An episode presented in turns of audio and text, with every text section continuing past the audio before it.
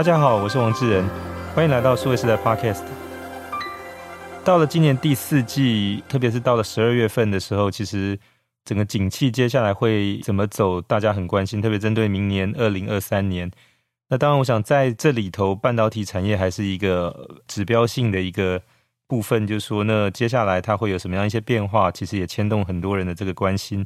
那特别在十二月六号这一天，其实台积电在美国亚利桑那州凤凰城的这个新厂举行了机器设备安装的这个仪式哦。那从台湾这边，包含张忠谋董事长也过去参加。那这件事情其实对于台积电以及就是说我们所关心的这个半导体的产业来讲，代表一个什么样的一个意义？那在接下来这一集的节目当中，我们就要来好好聊一下这个变化。那很高兴再请到我们的老朋友，本身是 GSA 全球半导体协会前亚太区执行长，也是智源智库的创办人王志立 Jeremy 来到我们节目。Jeremy 你好。哎，智仁你好。对，那今天比较特别，因为 Jeremy 其实现在人在济州岛，我们是透过连线的方式邀请 Jeremy 来跟我们分享他对这个议题的看法哦，可以怎么来理解这个事情？好的，谢谢智仁。我想这个题目还蛮有意思的，主要是因为台积电发布这个要到 Arizona 设厂，也大概是二零二零年的五月，就在疫情的中间。那当时都还是啊、川普。总统当啊、美国总统的时候，那一路上我们也听到蛮多的一些，比如说设厂的所需要找到的人啊，或者是一些初期的工作，还有成本。我想这里面有蛮多的一些考验，因为毕竟是一个完全陌生的地方。但是从下个礼拜十二月六号准备要开始 move in 机台，然后它整个厂房大概也会有点就绪。然后听说明年也大概是机电啊，什么厂房就陆陆续续会 move in，那预计还是在二零二四，所以意思就是说，在这么困难的情况下，台积电还是可以如他们两年半前所宣布的，要在啊二零二四开始试产。我想这应该是一个蛮重要的里程碑。对，那特别是说对台积电来讲，其实我想一开始我们的认识，过去这两年以来，其实他去美国意愿并不高哦。那当然，就是说，在川普总统任内的时候，其实有一点半强迫性的，其实就希望台积电过去。那到了拜登总统上台之后，就继续执行了这样的一个计划。那我想，一直到就是说，他真正这个十二月六号装机之前，我想从台湾我们这边以及业界大家的这个理解，都是说去美国是不得不为之，但我就尽量配合，但是少做一点哦。可是这一次这个十二月六号，就是关。台积电的这个荣誉董事长张忠谋先生自己也要亲自过去，以外，就是他其实在上周从 APEC 这个会议回来之后，在接受这个记者的这个提问的时候，也提到是说，那原先预计的是这个五奈米的制程以外，最先进的现在三奈米的制程，接下来也会引进到亚利桑那州这个厂房里面去哦。那这个其实跟大家过去的认识跟这个预期有了一个非常大的一个变化。那我不晓得 Jeremy 怎么来。解读说，那为什么这个事情现在会有这么大的一个转变？好的，我想啊，三奈米这个部分当然是由张忠谋创办人他在这个 APEC 的记者会也分享了哈。那据我所知，台积电其实在对外的宣布来讲，他们可能还有一点点保留，也许他们是想把它放在十二月六号来宣布也说不定。但是我想应该啊，这个三纳米继续往。美国来生产，应该从几个蛛丝马迹也可以看得出来。比如说，苹果电脑他们也有透露说，他们希望说有一些生产是回到美国，当然包括关键的这些晶片，那他也愿意付比较高的费用。那当然，之前还有这个那个 Tim Cook 也传出来是说，就是甚至他在台积电在美国厂房这个产能，他们要全包。当然这个是没有是是是经过真正证实啊，呵。对对对，那当然，如果我们已知道台积电的这个总产能大概一个月大概有一百多万片，那目前在这个五纳米 Arizona 厂只有两万片或两万两千片的这个规模来讲，当然还是非常小的一个数字。那但是不可讳言的是说，这两三年的，我想大家都已经很习惯了，包括 COVID 的这个啊、新冠疫情的对于这个半导体的需求。啊，还有一些包括整个大环境的地缘政治、中美对抗。那我想这几个要点之后，随着川普政府变成拜登政府，他们还是依然持续的执行他们的这个目标。同时，他们今年在国会也通过了这个晶片与科学法案。那这个法案也提供了一些诱因，能够到美国来设厂。所以，我想这一连串的一些改变，其实可能跟当初台积电宣布二零二零年五月宣布要去美国设厂这个时空环境，还有这个客户。还有这个整个的地缘政治，我想都做了蛮大的改变。对，那这个改变的，就 Jeremy 怎么来看？就因为他有点转守为攻哦，因为本来是说碍于美国政府的压力，他不得不去。那特别是原本还有一个这个晶片的补助，大概是两百多亿美金，是要给到所有去美国投资设厂。那当然包含台积电、包含三星、包含美国本地的，像这个 Intel 跟美光，其实都在这个可以去申请补助的这个名单上面哦。那当然后来这个。嗯对台积电来讲，当然这个补助到底要不要去拿是另外一回事，因为当美国政府这个补助也设了很多的一些限制条款，包括你不能到中国去做后续的相关的一些投资等等哦。那所以就变成本来应该是对台积电来讲，其实是一个比较麻烦的事情。但现在如果说像刚才我们提到是说，除了五纳米之外，接下去会再把现在最新制成的这个三纳米再接下来也带过去的话，那这个就变成说，它就不只是一个。比较消极的一个配合，它变成是有点就是转守为攻，一个积极主动出手的这样的一个概念，就是这样的一个反差来讲，就是背后从台积电的这个角度来看，有什么样的一个战略上的一个改变？是的，我想可以分成两个层次，一个是商业上的，一个是策略上的啊。商业上的当然是那个既然做生意嘛，就是将本求利，这也是过去台积电从一九八七年创办到现在为止。呃，三十五年一个成功的地方，就是他们在于控制成本、提升这个产能，还有推进技术这三方面都做得非常好。那我想现在这个情况，在商业上考量，就像我刚刚一开始讲的，其实两万片是远远不够它的经济规模。所以，如果是下一个阶段是到三奈米的话，我会预期说它可能呃能够扩的那个 wafer 的那个片数可能会大幅的提升。可能没有办法一下子直接就到十万片，但是我想它会不断的增加，而且听说他们最近有一些试产，就是说如何在一个厂里面同时去试运营三纳米跟五纳米交叉的这个产品。那我想在这个趋势之下，台积电第二次所谓 Phase Two 的这个 Arizona 投资，可能就不是一种只是为了国安啊，为了一些地缘政治或者一些非商业上的考量。我想他们转守为攻也好，或者叫借力使力吧，他们会变成一个重新思考台湾积体电路制造这个公司到底是只是以台湾为一个制造基础，然后来服务全球的客户，还是因为这个全球局势的改变，有些人会说现在叫做后全球化的时代，那也有人会提说，那世界是不是不是在平的呢？那在这种趋势之下，也许区域发展就是，而不是全球化的发展，而是区域的发展的趋势，还有很重要的这个供应链的韧性，特别是分散式的供应链的韧性。我想在这几个啊、这两三年不断被提出来的一个新的议题，台积电我想也是顺水推舟，然后也分散风险。那这个这个应该其实是一个很正面的一个发展啊、当然挑战也不小。是，那但我想这个大概也反映过去大概有三个月的时间来讲，就是说从就是两岸的这个关系紧张，特别是从这个佩洛西来访，一直到中国开完二十大之后，大概中间的这段时间是属于比较敏感、比较紧张的。那当，这个台积电的股价也应声就是衰退很多。那当我想这个都反映了，就是说不管从投资的角度，从他的客户的角度，也会担心说，如果你的这个。产能的供应主要还集中在台湾的话，那如果这个地方有什么样的一些状况，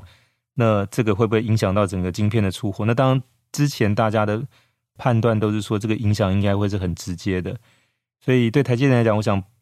不管是说出于可能要安抚他的投资者，或者说让他的客户能够安心，能够在台湾以外的地方能稳定的出货供货，这个其实也是变得很重要的一环。所以如果这样来看的话，就是说在美国现在有这个呃新的厂。在盖，接下来准备要就是开始也是试产量产。那不止美国，现在包含在日本的熊本的九州这里，就是也是晶片厂在干。那虽然说它生产的不是这么先进制成的晶片，但是起码也确保是说，对他的客户来说，特别是针对日本的这个客户，他能够在当地可以稳定的交货。那包含是说，在中国的南京的厂，其实台积电现在也在也在扩厂，所以我想这个其实也都是确保是说，如果台湾这边有什么风吹草动的话，起码它的这个交货的这样不会受到影响，这这个是一个非常重要的一个动作。对，我想没有错。其实我还蛮喜欢那个张忠谋先生前一阵子说过的一句话，他说：“如果台海真的有战事的话，也许半导体就不会是一个很值得大家讨论的问题了。因为虽然半导体确实是在整个全球的供应链、全球的这个高科技或者是现代生活所必备的，而台积电也确实占了一个很重要的角色。啊、如果真的有发生这样的一个。”不稳定的一个战端的话，我想它所影响的可能就不是只是科技或商业的层面，它可能影响的是更大，对于不管人类啊，不管是生活形态啊等等的改变。所以我们就撇开这一块不谈的话，我们就来看看台积电从过去大部分几乎百分之九十几的生产。产能是集中在台湾，它只有少数是在像刚刚提到的，在南京啊，在上海啊，在新加坡跟那个 NXP，就是以前的 Philips，他们有一个 joint venture。当然，在美国很早期有一个很小的一个八寸的 Fab WaferTech 在华盛顿州。那到现在的真正在 Arizona 做他们第二个在美国的生产地。我想提供几个背景资料吧，就是说。以台积电的客户群来看，它的最先进的制程，其实大部分的客户都是美国的厂商，包括 Apple，在不同的统计之下，大概有从二十几到二十六左右吧，大概四分之一的产能是专门提供给 Apple。那其他像一些我们知道的这个这几年这个像黄仁勋的 NVIDIA 啊、AMD 啊，那或者是像 Qualcomm 啊，其实他们都。占了很大的一个产能的需求，特别是在先进的这个制程，那这些也刚好都是啊美国的客户，所以美国在台积电所占的营收其实是超过五成，甚至有时候到六成。因为这两年华为也渐渐没有在台积电下单，所以在这个彼此消长之下，美国当然相信的变得很重要。那如果说假设是西线无战事的情况之下，当然。每个客户追求的当然是最便宜、最稳定的供货。那过去台积电在台湾证明它可以做得非常好，我相信将来也可以。只是因为现在多了一些这些地缘政治的风险之外，也许每一个企业、每一个国家，它考虑的这种成本或风险，就不是单纯的是用直接成本，它还有一些隐藏成本。那您刚刚这样也提到，在日本，我觉得日本的模式跟在美国又不太一样。因为日本模式在设厂的时候，其实日本政府都已经破天荒了，通过预算来大量的补助台积电的设厂，然后它也结合了像 Sony 这样的客户的一个产能的几乎是保证。那这跟早期就是两年多前啊，台积电宣布要去 Arizona，客户在哪里，是不是会使用？其实那个情况是不太一样的。所以纵使在熊本的厂是先从二十二、二十八开始。我个人比较乐观的认为说，他们在日本的这个布局其实也是会是另外一个另外一个模式。尽管都是台积电，可是可能在日本的模式发展跟未来在 Arizona 也不见得一样。是，那我想这个大概也呼应，就是说美国早期那个时候，大概是一八七零年开始盖铁路，到了大概一九三零年开始盖这个洲际公路，到后来开始盖这个所谓的宽频的网络。其实有一句流行的话叫 “If you build it, they will come”，就是。如果你先盖好，反正后面用户就会来。那当然，就 Jeremy 刚才谈到说，一开始可能在美国设厂的时候，也还没有完全预想到说后面的这个大概客户的下单情况。那现在看起来是说，呃，应该有一部分的客户其实是对这件事情还是比较乐观的这个态度哦。那特别是以台积电的这个营收来讲，就是它的主要客户来源大部分都是这些所谓的 IC 设计公司，就是没有自己的厂房的这些做设计的这些晶片公司。那全世界前十大 IC 设计公司有七家在美国，三家在台湾。所以，如果从接近客户的角度来讲，确实在美国有生产能够交货这样的能力变得非常的关键哦。那当然，这件事情虽然说也引起了一些讨论，说那会不会台积电就是把台湾最重要、最核心的这个部分就带出去？但我们现在回过头来看，就台积电在更先进的这个两奈米跟一奈米的制程，其实在台湾也还在找地要盖厂，要去做后续这个投资，所以看起来这两件事情其实并不冲突，也没有矛盾。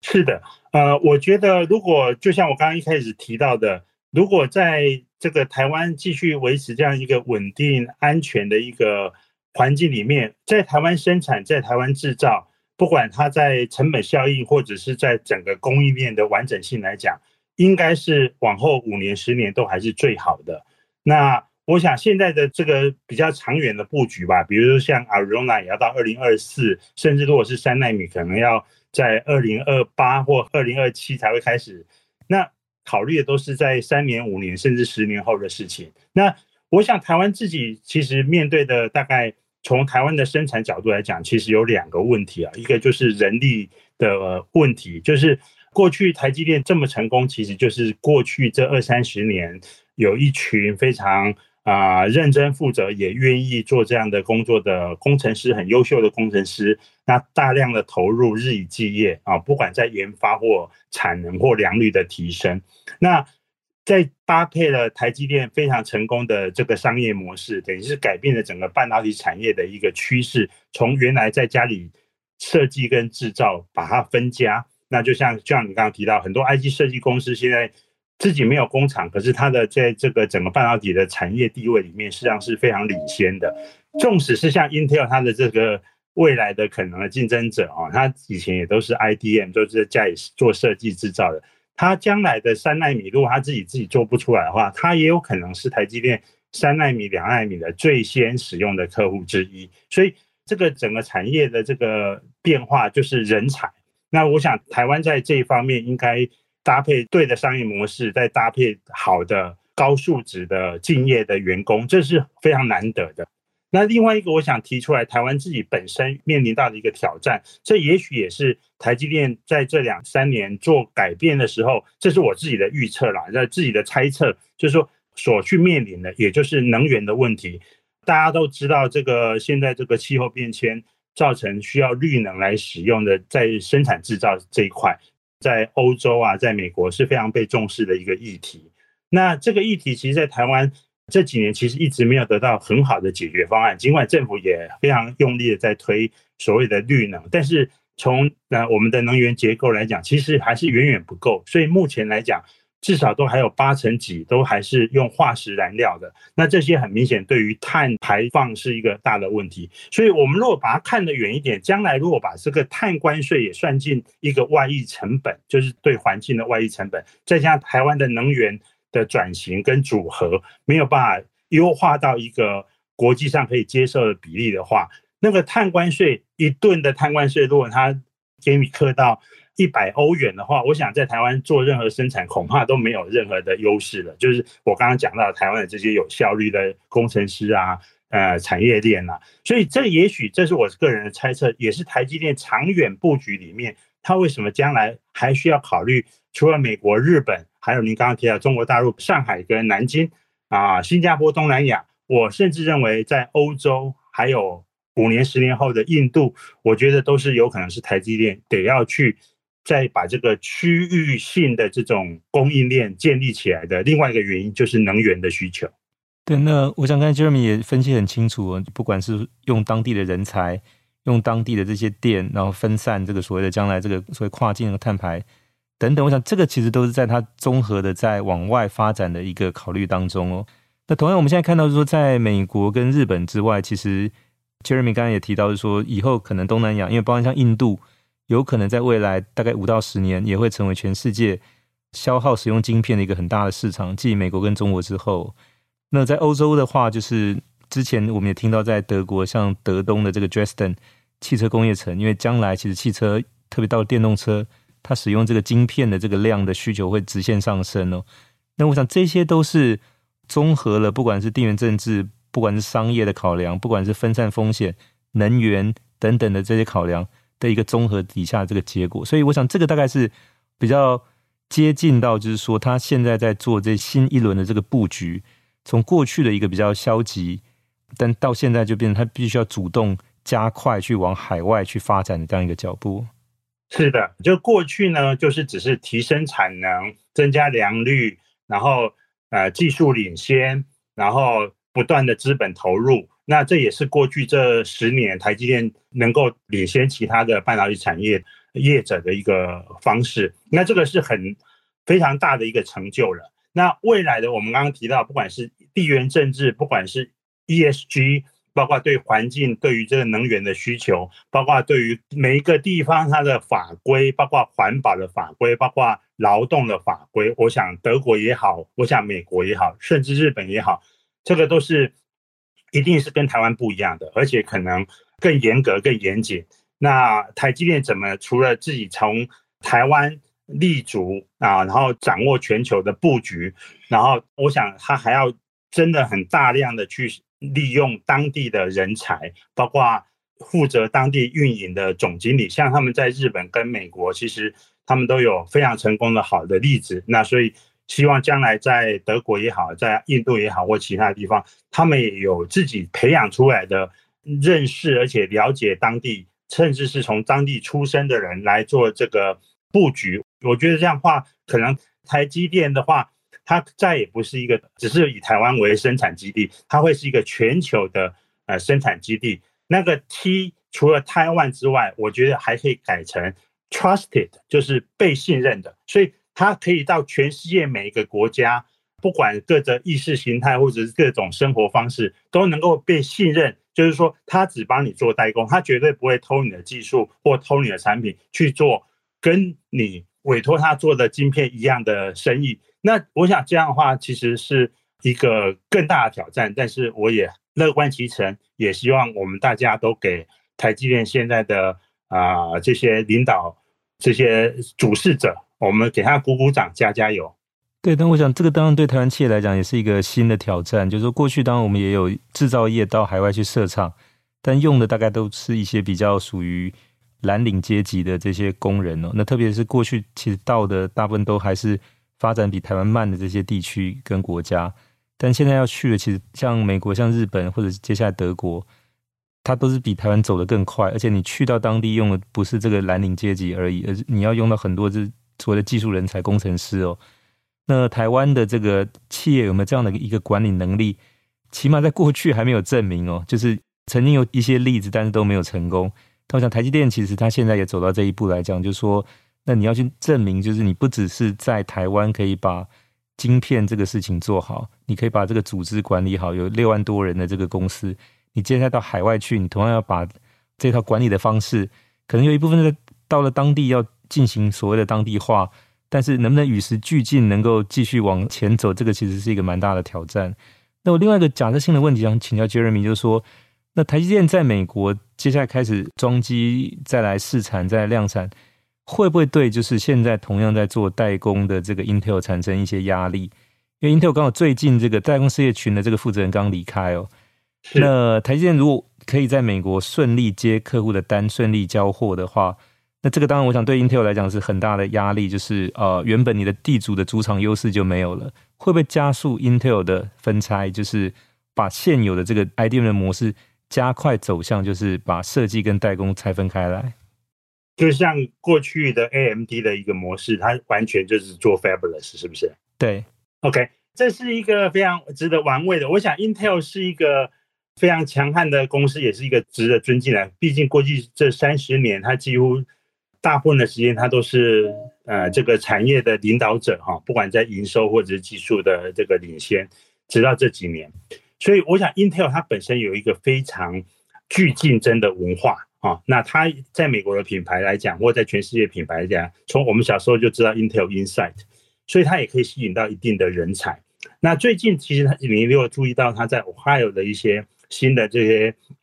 设厂的计划，你也会注意到它其实除了人才还有当地的优势之外，它也呃吸引了当地的一些资金，开始不用自己的钱用。一起合作的钱，所以这个半导体产业现在已经变成一个人才资本的一个密集的地方哦，当然也是脑力密集的地方。我当然很希望说台积电能够一统江湖，然后把所有的人都吸引来，特别包括连 Intel 都是变成他的客户。我认为我是一直相信，在这种高度竞争的半导体产业里面，你有一个跟你实力相当，刺激你的竞争者，比如说 Intel，比如说 Samsung 啊，我觉得台积电可以做得更好，而且它可以进步得更快，因为总是有一个人在后面追着你。那他如果能够在各方各面都可以做得比以前在台湾还要好的话，当然是我们最乐见的。但是我觉得在这方面的调整，就像我刚刚讲的，到了当地他用使用大量美国人，或到了德国使用大量的欧洲人，或者是在日本使用大量的日本人，而且还能够维持他的这个品质跟他的这个效率。我想这个好多事情也都是蛮大的挑战，特别当然将来落地的政治又是比较敏感的事情的话。恐怕连政府关系，还有这个公关，就各地的公关，恐怕都是台积电才正要面临的挑战。对，那我想，当然这个是他要想办法去解决的问题。一旦你往海外去，其实都会涉及到不只是你的生产制造，包括我想有一些政府公关，包含有一些可能跟当地的，甚至将来这些所谓雇佣员工，也都有可能各地会有工会，这些我想大概都是避免不了。但回过头来就是说，它其实就接近市场，会不会带来更多新的机会？比如像最近也传出来，就是特斯拉接下来有可能把一部分原本给三星的这个代工的晶片的订单，其实会转到台积电来。那接下来就当你台积电可以在美国就近接单、就近生产交货的时候，会不会除了这些 IC 设计公司之外，你跟更多的系统厂商或者做产品的厂商，其实可以更快？在美国这边，就是直接可以沟通，甚至在可能从很早期还在概念或者说一些试验的这个阶段的时候，就已经可以有一些共同合作的这样子。那当然，这个我想对他来讲，也有可能会在因此再拉进来更多一些新的客户，是过去可能我们所不熟悉的这样的一个名单的这种客户群。当然，当然，这绝对是一个恐怕不是未来，是现在进行式的一个趋势。而且我刚刚提到人才也不是只是像在台湾找人才做制程啊，做良率提升啊，或做其他的一些三 D 封装的一些生产。其实，在国外你找人才的话，其实这个系统的 know how，包括软体、硬体，包括将来如果台积电只专门继续专注生产这个逻辑晶片的话，它也要很快速的能够跟这些记忆体的晶片，就是三星所专长这些，你怎么做整合？因为任何的一个机器，任何的一个呃，新的应用，它除了逻辑帮你做运算之外，它还是需要那个 memory，需要记忆体去帮你做储存啊，或一些呃将来的一些东西。那所以很多未来我们现在还没有办法想象的，或者像像你提到这个呃电动车的这种大量的应用，它所需要的那个半导体的量，恐怕不是只是做晶片而已，它恐怕还要做到 module，甚至做到啊、呃、很接近这个系统啊、呃、系统所需要的这个整体的一个。解决方案，那这些的人才，我相信不要说台积电好了，整个台湾我们对于作为这个整体系统来讲，其实相对也是比较弱的。哈，我们以前过去那 PC 这一块是做的不错，但是你看我们自己手机这个 ecosystem 就没有做起来，对不对？那所以就是说，台湾有过去有一些优势，也有一些系统人才，但是远远不够。台湾对于软体的人才也远远不够。将来台积电难道真的继续维持它这个角色，只做？